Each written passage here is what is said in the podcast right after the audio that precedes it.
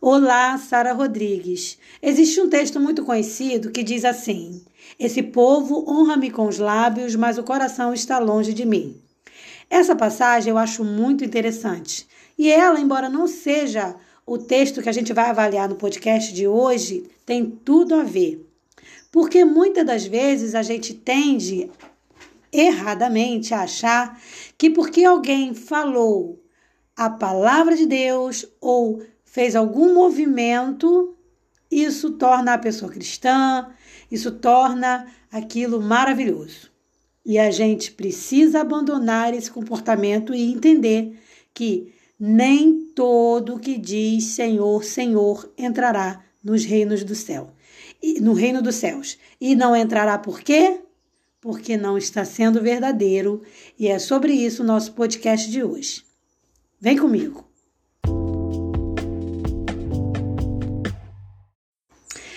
É lógico que para a igreja é muito importante que ela faça alianças que vão abençoar e colaborar para o crescimento da igreja.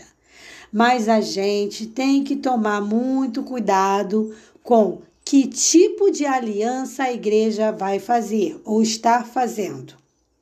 Em Salmos, capítulo 50, no versículo 16 e 17, a Bíblia diz assim: Mas ao ímpio diz Deus: Que fazes tu em recitar os meus estatutos e em tomar a minha aliança na tua boca, visto que odeias a correção e lanças as minhas palavras para detrás de ti.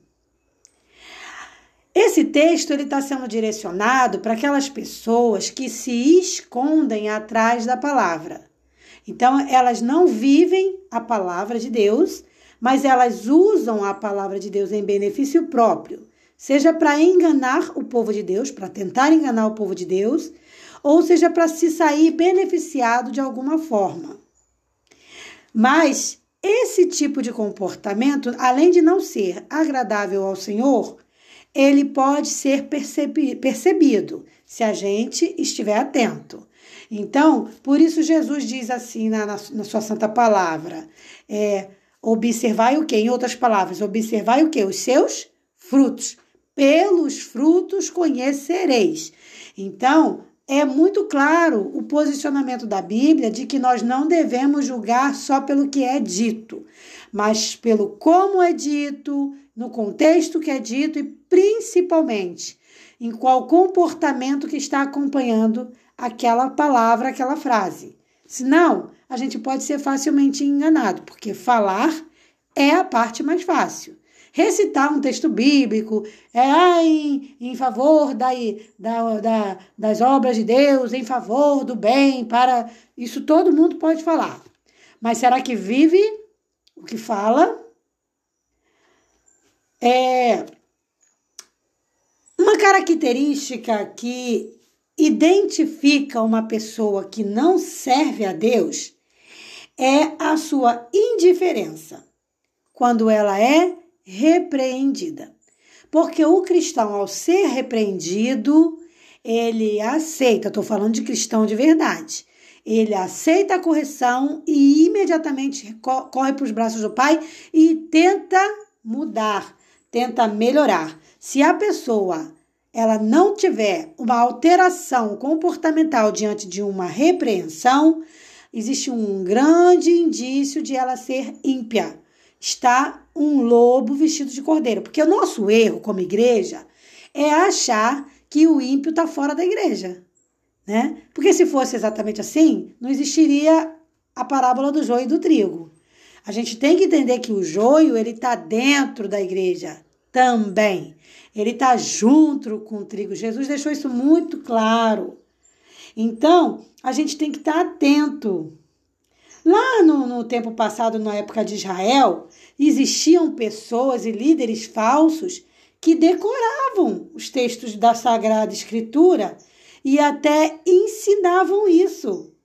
Mas não viviam e não concordavam com o que diziam. Então é aquele ditado: faça o que eu digo, mas não faça o que eu faço, que é completamente anticristão esse ditado. O cristão, ele tem que ter um proceder que seja copiado, que possa ser copiado. E quando errar, ele precisa reconhecer que errou, até para que esse comportamento não seja repetido por outros. Então, olha a diferença aí entre o cristão e o verdadeiro ímpio.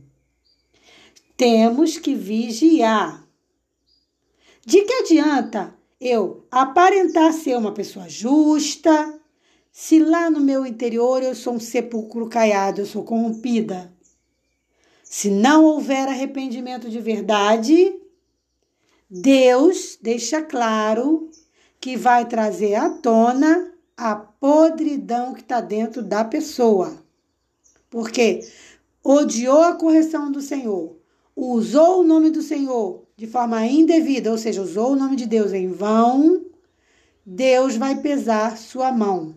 Porque, como diz aqui o verso final, visto que odeias a correção e lanças as minhas palavras para detrás de ti. O que é lançar para detrás de ti? Lançar fora, desvalorizar, usar num contexto errado e tentar se beneficiar usando a palavra de Deus devidamente.